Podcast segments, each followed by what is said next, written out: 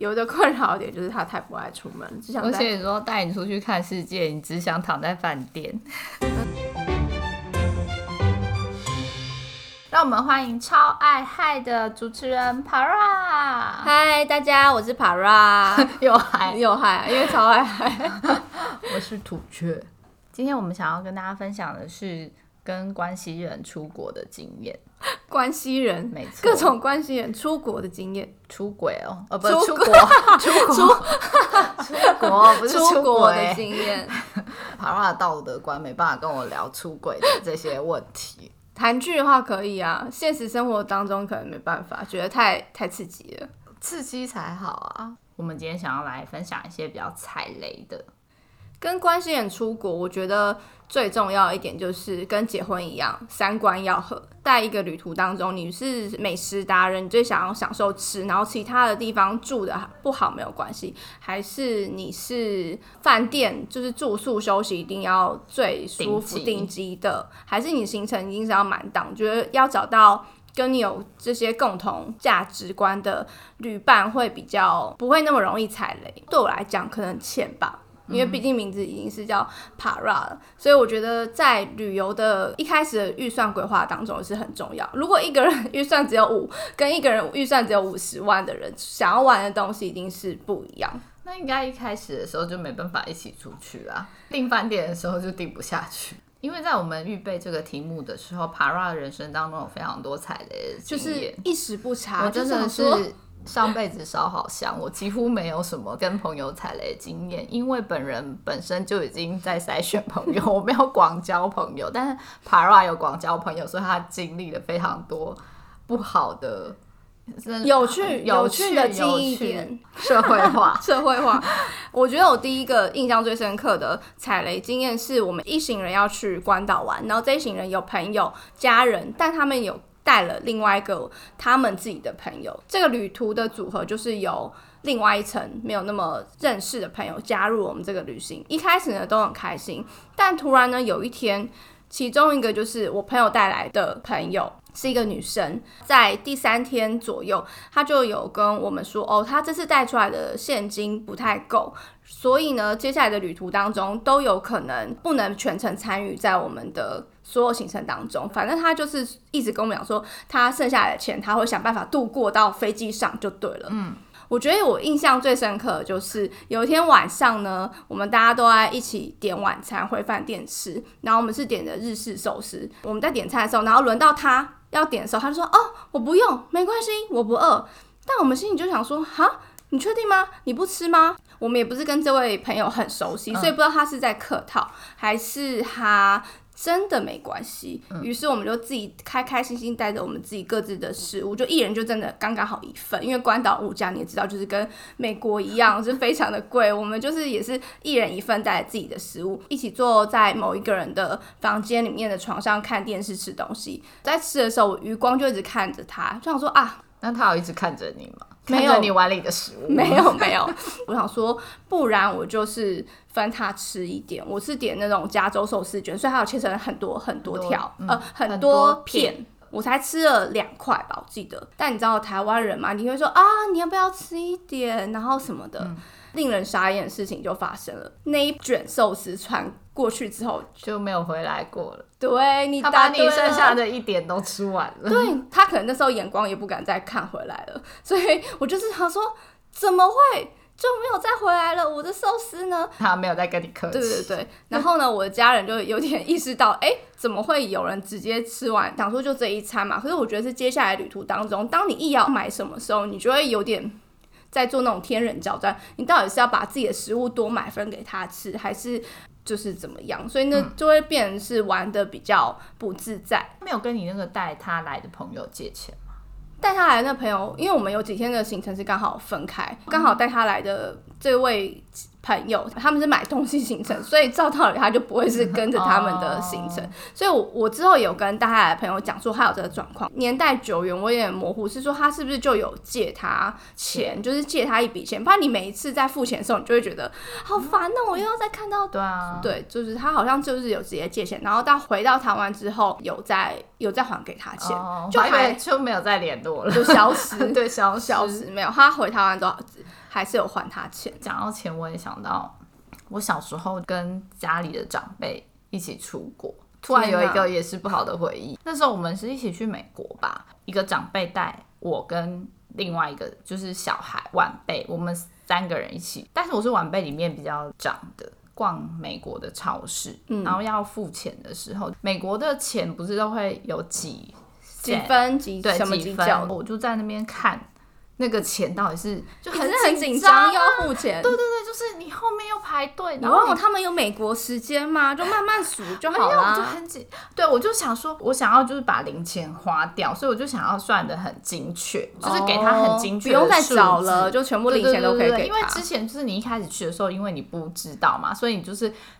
想说哦，那我就给他大张了，然后去对找那些零钱，因为你也不太会分辨。可是你到了可能后面一点点的时候，你就会想说啊，这么多零钱，对所以我就想要把这些零钱给人家。嗯那后面的人没有催我，可是呢，我的长辈就是非常的急性子，不耐烦的升温，然后最后他就大吼我一句说：“你就把那个钱给人家看，人家就知道了啦。”这样子这么激动，很激动，就很丢脸，然后这心样他是讲中文还是讲英文？他讲中文，可是就是那个语气，哦就是他在吼你啊。但我当下就会觉得很冤枉，因为其实你也不是故意的。对，然后就是那个美国的钱，你就是分不清啊。真的很难算啊。对，然后我当下就是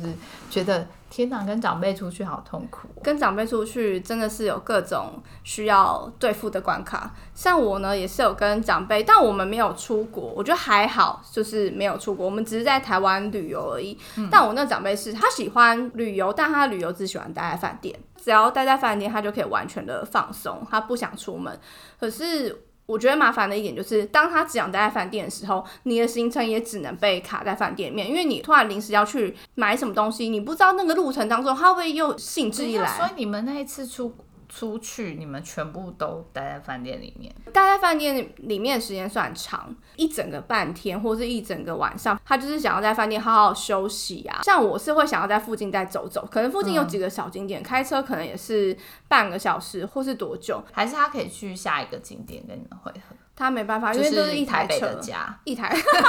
价格还是我们视讯就好 了。所以我觉得带长辈出门就也是一件，跟带小孩子一样，很需要但。小孩你比较容易诱导他嘛，那哦长辈对你因比为较小孩他难。可能就很，呃你也不可长能辈把它耳丢朵在的那部分边可能就比我们还硬。硬，因为我跟 Para 我们两个没有机会单独一起去旅行，因为毕竟我们都还是有电灯我泡们。很珍惜彼此的友谊 啊，应该是这样子吧？不是，因为有时候也是透过旅游的途中会筛选掉一些朋友啊，我先知道你安排行程的风格是什么。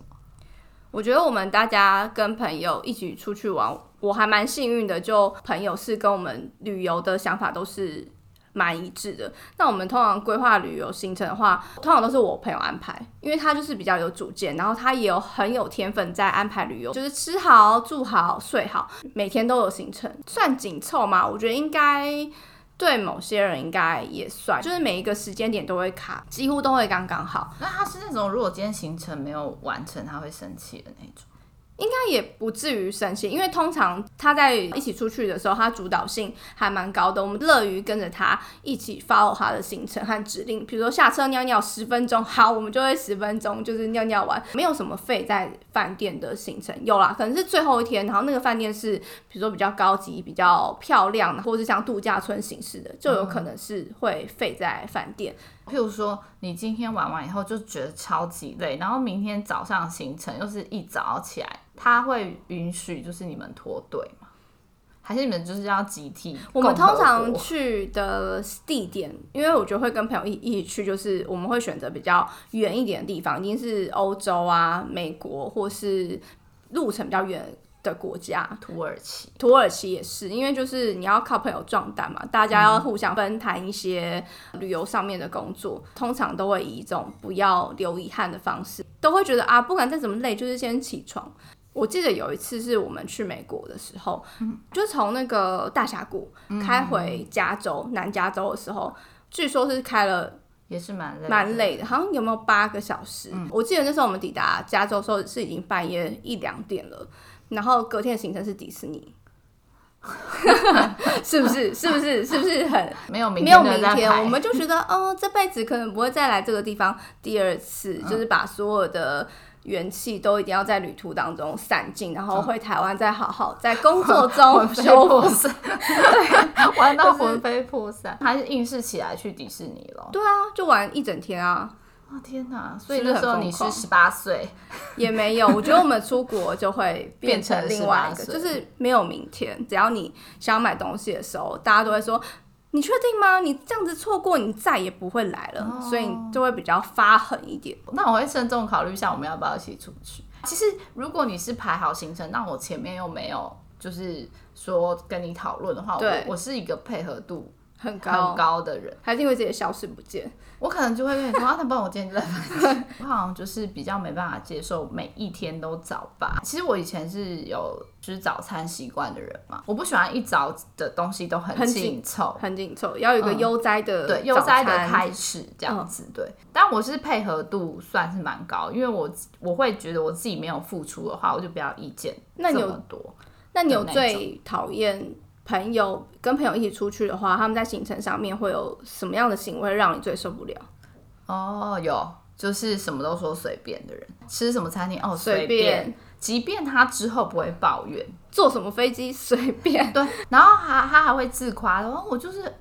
很随随性和，呃很随随和我都很配好合配你合们的什么人什么的。但是我会觉得有的时候，其实大部分的人。嗯，在跟大家一起出去旅游，然后假设他是规划行程的那个人，除非他对今天就是对自己自信爆棚，就没有在管管别人的感受，对，的那一种以外，大部分人都还是会担心说，哎、我这个行程安排是不是可以满足每个人的需求需要？，因为我嗯觉得会跳出来做这件事情的人，其实他就是会希望大家有个开心的旅程嘛。哦对，那他也是比较可能组织性比较强的哦人，对，所以他会觉得他做这件事情是上手的。我觉得我也要体谅那个人已经都查资料，然后安排那么辛苦，嗯那他请大家帮忙做决定跟选择的时候，其他的人就应该要努力的提供意见，即或者便回是应或对是对对，对就是即便 A、B 他两个让你选，不能你真只的回是答两个字，对，就是不能回答随便两个嗯字。就是你既然是随便，你也可以就是挑出一个吧。就 A 或对 B 的话，你就说哦 B，你蒙着眼睛去指都可以，对，就是不要说随便那种，真的会让我也是哎、怒气一秒高就是升。跟那种什么问女朋友要吃什么，然后随便嗯的感觉很像，对啊，因为我会觉得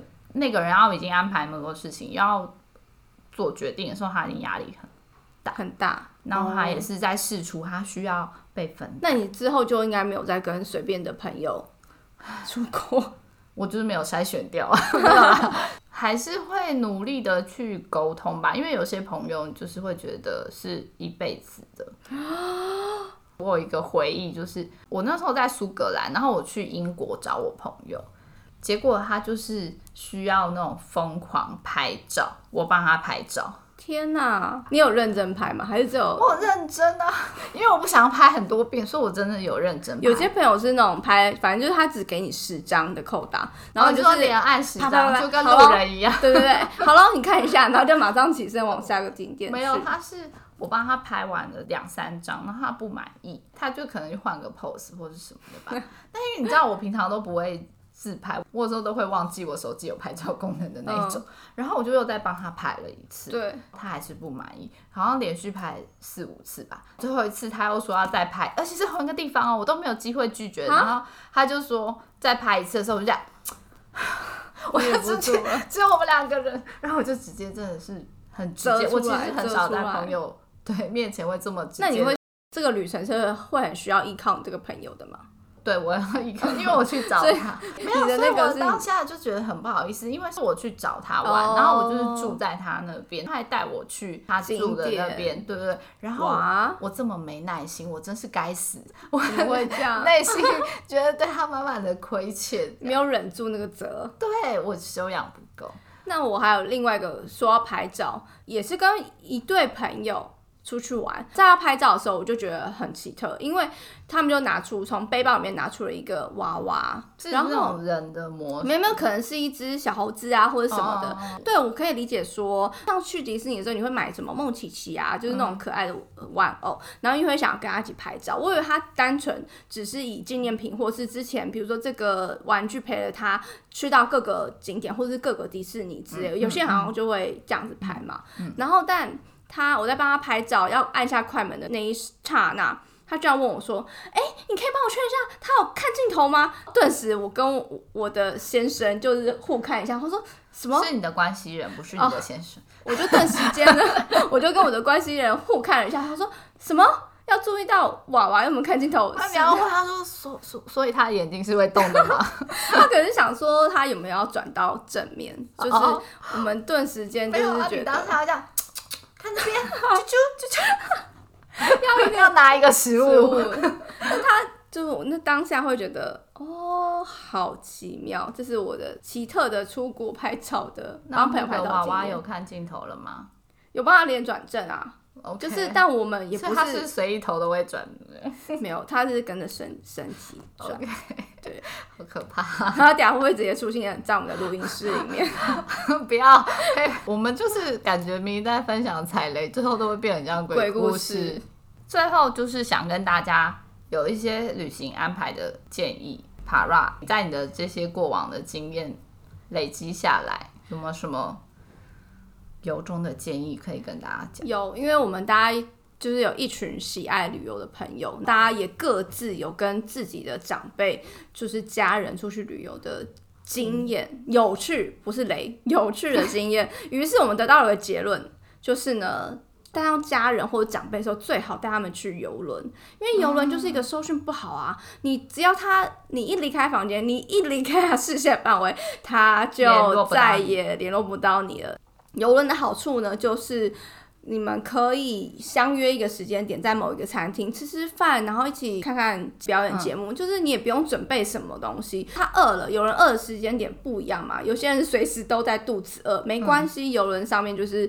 该吃的、该玩的、该逛的，应有尽有。因为游轮好像它也没有行李限重的限制，你的一些不安全感都可以装进在你的行李箱里面，你该带的小贝贝啊或什么的都可以带好。啊娃娃，但我想要去玩那个埃及的尼罗河游轮，就是你是会有想谋被杀谋 杀？没有，我还没有有钱到可能别人想要来谋杀我。嗯那我的我的建议是，就是 WiFi 分享器千万不要分享，最好每个人。都要自己一台。对对对，因为这样子才可以独我们不自想远要走高飞。哦，对对对觉得人生已经很累对，我了，们要做一不需个要独立 WiFi 独立的女性。没错，我们不当别人的拖油瓶，我们也不要拖油 瓶。譬如说，我们节目上有跟大家说比较高危险的地风区险，我们不点出是哪里，然后一直听我们的节嗯目就会知道是哪里。是哪里？可能就不哦太适合说你真的是单独，对。嗯，会蛮因危为险。台湾真的是相对治安是非常好，大家就已嗯经有时候会少了一些警戒啊。但像比如说欧洲也是比较多要小心自己的钱包、证件的那对啊些对啊地方，你还是要旅伴，回来再吵再分再开再就分好开了嘛。。旅伴一起行动，但 WiFi 分开。没错。好，那我们今天就是跟大家分享很多我们自己踩雷的经验。好的，今天谢谢大家收听我们的节目，然后欢迎你们如果有想要跟我们分享的，或者是你有更多踩雷的经验，可以私讯我们的脸书粉专跟我们聊天。这节目上的时间是已经跨完年了嘛？祝大家预备心要过年喽！耶，拜拜，拜拜。